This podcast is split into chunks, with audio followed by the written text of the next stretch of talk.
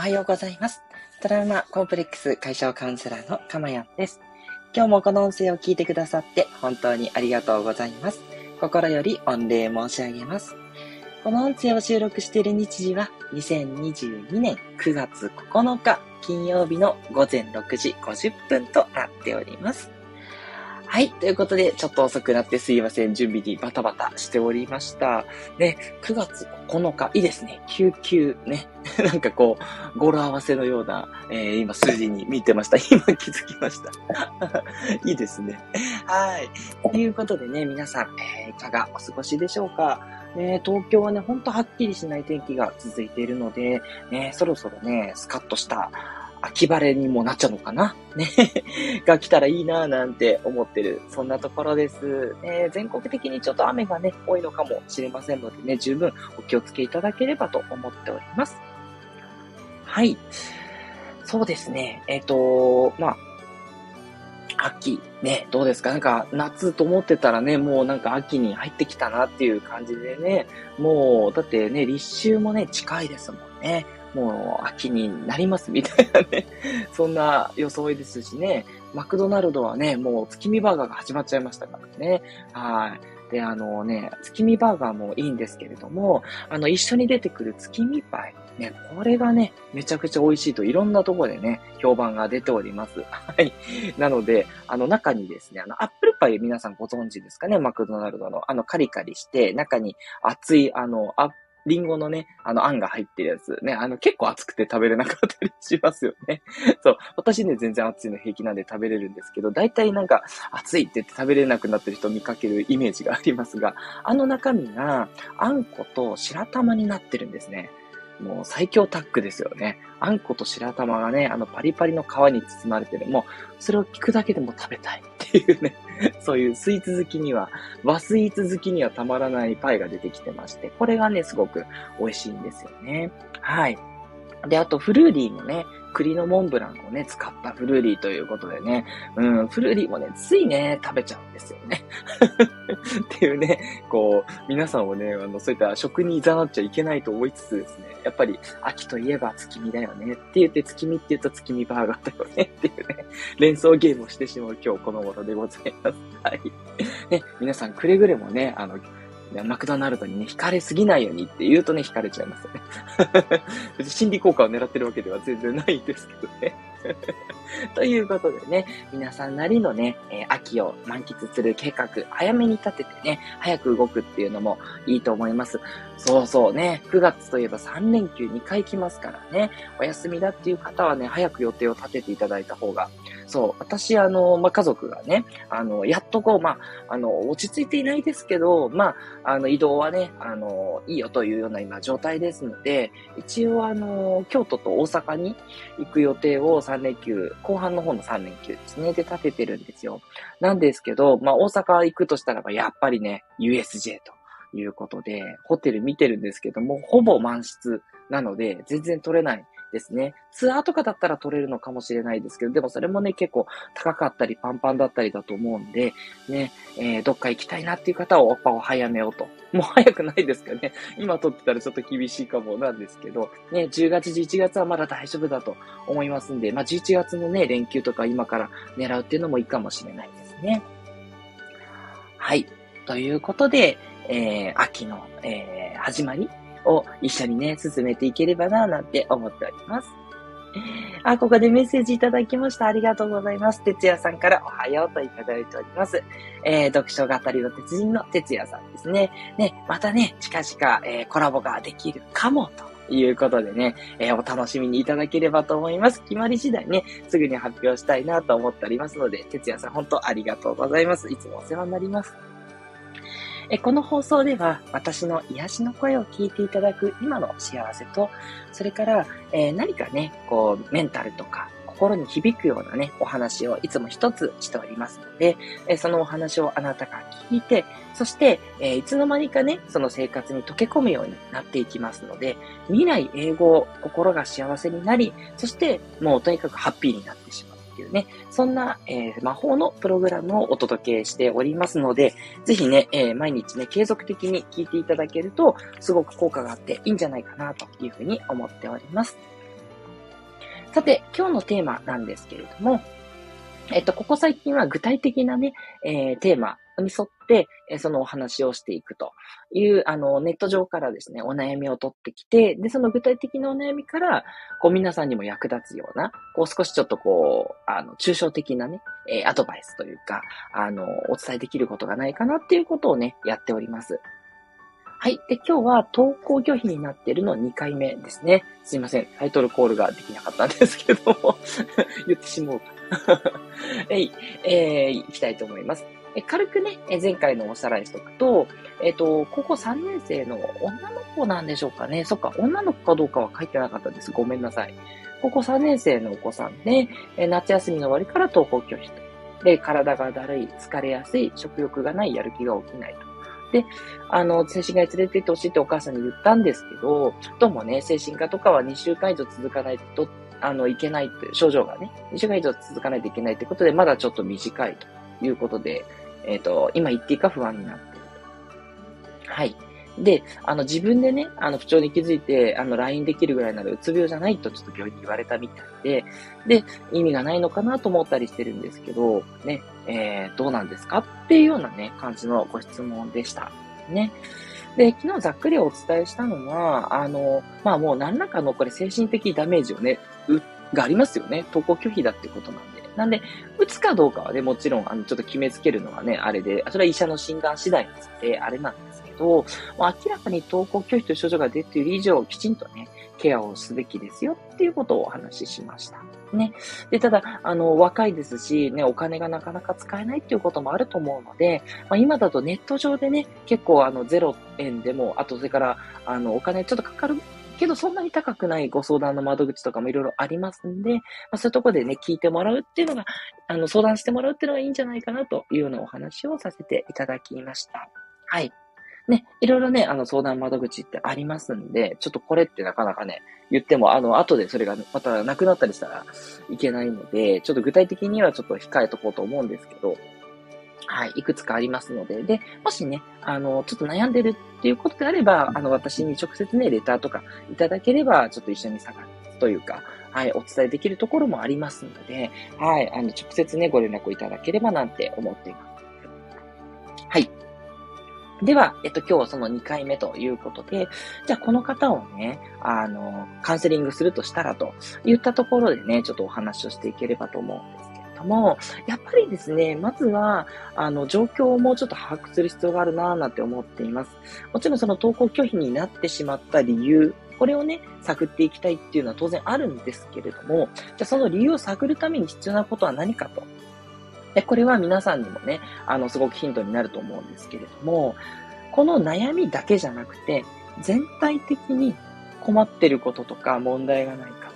ということを聞いていきたいなというふうに思うんですね。で、全体的って何かっていう話なんですけれども、あの、今ね、あの、おそらく精神的なものって言ったところはいろいろと出てると思うんです。やる気が起きないとかね、体がだるい。まあ、こういう、あの、体の症状も出てますけど、そう、そこは分かってるんですが、後のね、問題。だから、まあ、家族関係とかですよね。そうで、あとはお勉強、つまり進路ですね。高校3年生なので、もう大学にね、えー、受験するっていう、そこのあたりのお悩みがないのかどうかっていうところですね。まあ、大学受験なのか、大学には行かずに、こうしたいっていう夢があるのかとか、そういう進路のことを聞くっていうのが一つですね。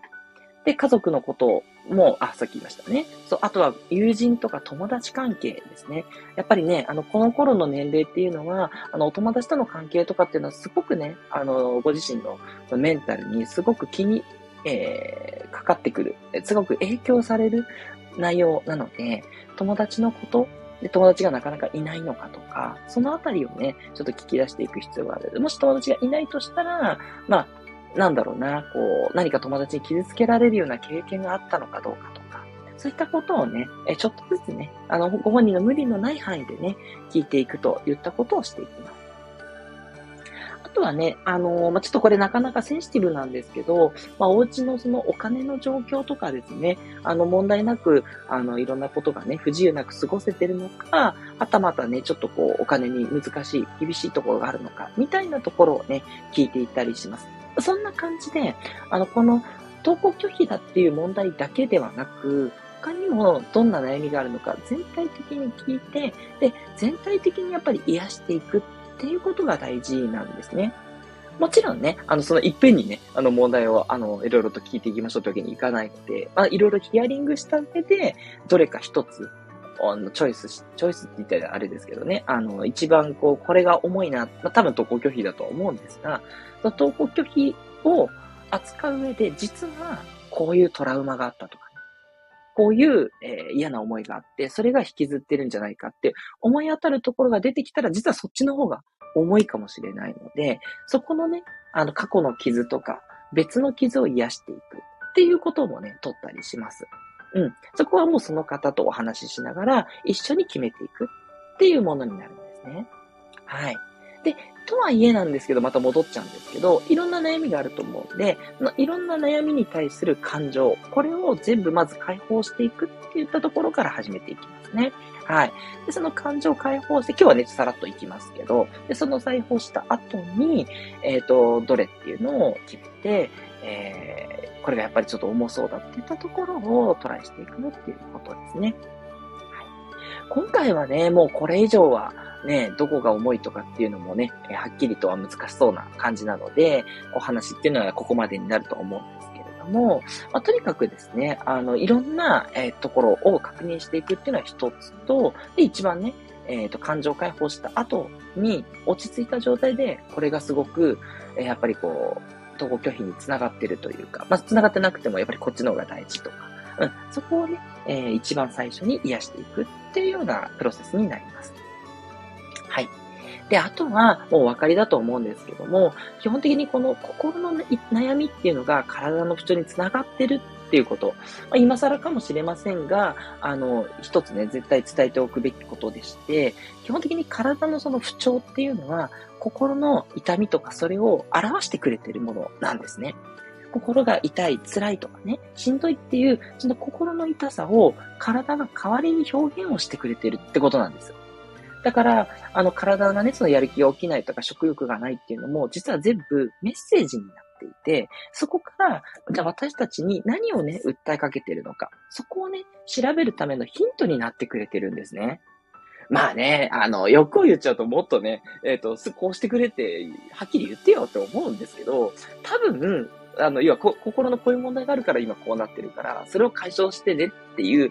ね、わかりやすいメッセージならいいんですけど、なかなかね、そこがちょっとわからないというか、どうしたらいいかっていうところになってくると、うん、やっぱそこをね、読み解く必要があって、まあ自分でやるか、こういうね、精神科とかカウンセラーにね、頼るかってことにはなるんですけど。ね。うん。そこはでもやっぱり、私は思うんですけど、こう神様がね、こうそこを自分で見つけ出すところも人生なんだよって言ってるんじゃないかなってすごく思うんですね。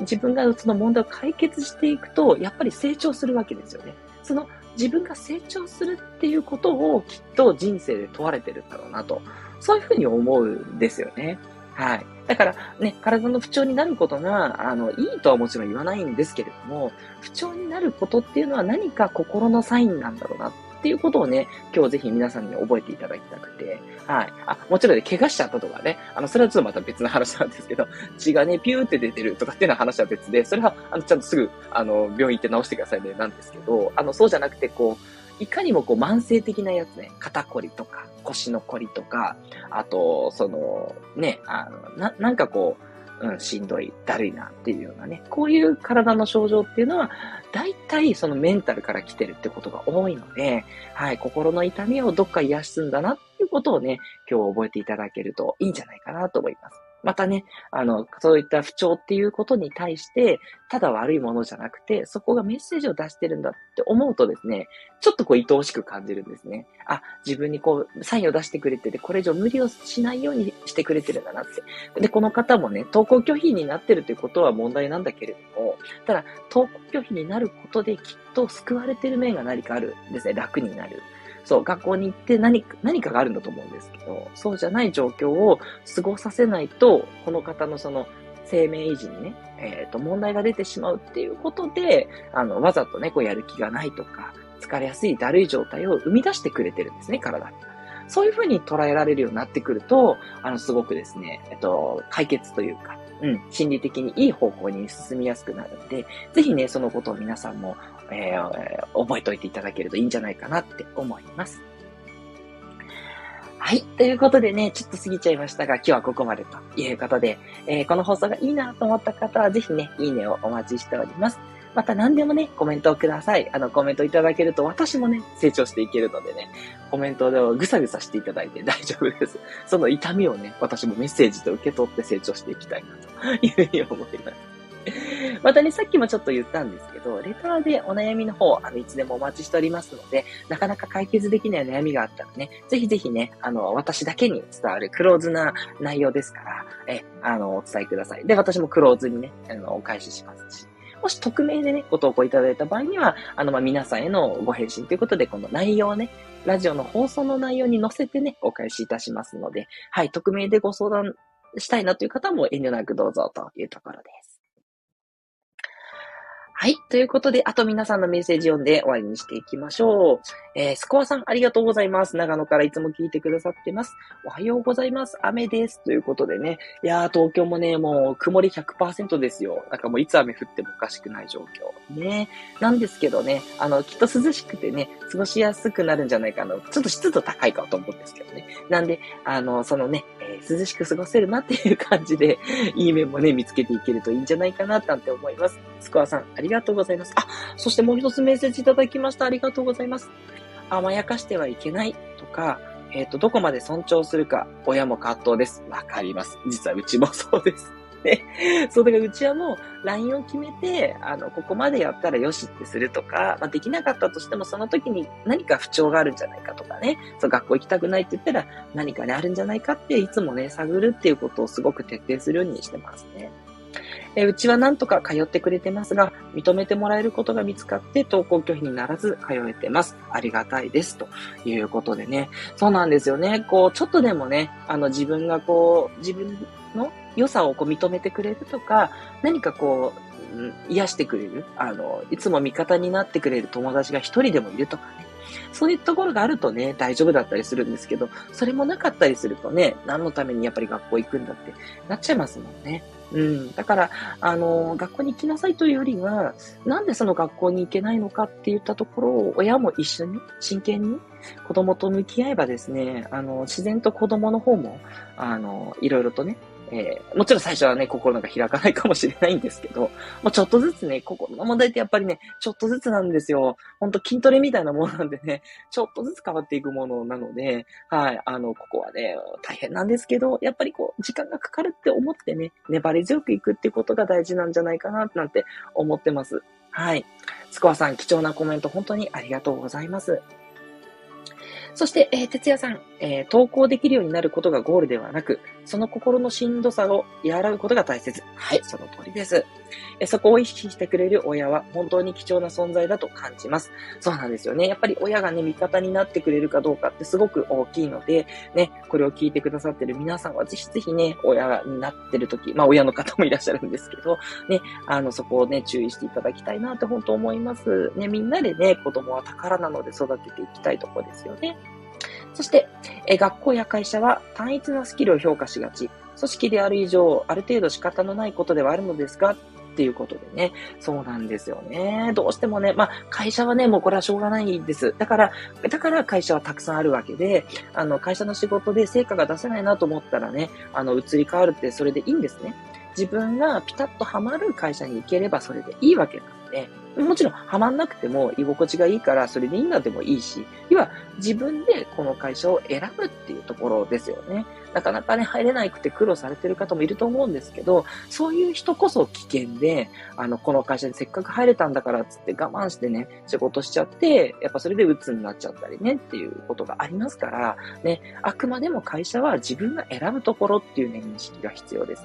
そして、学校は選ぶことができないんですね。そう、これは難しい。だから、あの、できることなら、あの、もう転校とかね、あの、親がちょっとなんか融通聞かせられるんだったら、引っ越しとかで転校できれば一番いいですね。いじめとかがあればですしね。で、そうじゃなければ、もう学校行かなくてもいいとかね。あの、その、いろいろ問題解決するまではね。うん、っていう配慮も必要だと思いますしね。いや、でもね、そうは言ってもね、内申点のこととかありますから、またこれも難しいところで、うん、そことの揺れぎ合いなんですけど、でも、でも一番大切なのはやっぱりお子さんのメンタルですから、そこだけは揺らがないようにしていただきたいな、なんて思ってます。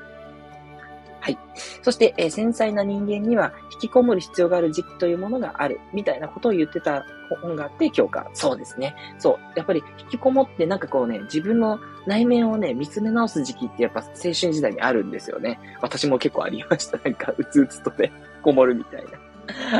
ねみんな、そうやって大人になってくるんでしょうかね。はい。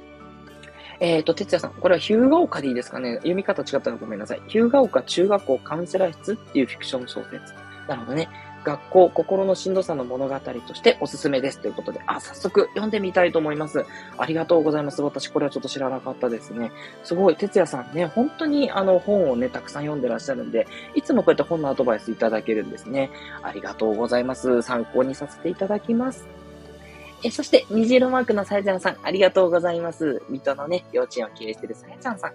え、かまやんさん、ハートマーク皆さん、おはようございます。ありがとうございます。で、これは葉っぱのマークですね。素敵ですね。学校に行きたくないときは行かない気持ちをまず受け止めてあげることが大切ですよね。ハートマーク。ということでね。はい。もうね、プロのさやちゃんさんがおっしゃってる通り、もうもちろんおっしゃる通りでございます。そうなんですよね。ぱりね、気持ちの問題って見えないので、ついついね、あの、軽視しちゃうというか、これぐらいなんとかなるだろうって、っ無理をしがちなんですよ。ね。血が出てたらね、皆さんそれ止めなきゃってなると思うんだけど、心の血が出てることっていうのはやっぱり見えないので、そう、あの、なんですけども、明らかにね、もう拒否反応が出てる場合っていうのは、まず一旦そこに向き合う。っていうことですよね。そう。ついついね、これね、どうしても忙しいと、親もね、そんなこと言ってないで学校行きなさい、みたいになっちゃうんでね。でもそんなね、こと言ってしまう自分も認めつつ、認めつつ、でも、向き合ってあげることも大切だってことをどっかにね、片隅に置いていただけるといいんじゃないかなって思います。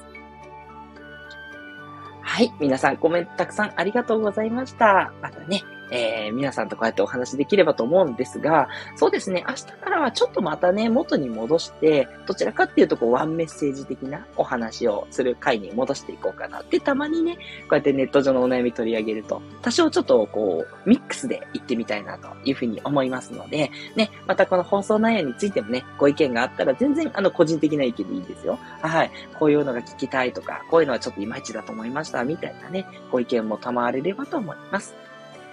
トラウマコンプレックス解消カウンセラーのかまやんでした。ではまたお会いしましょう。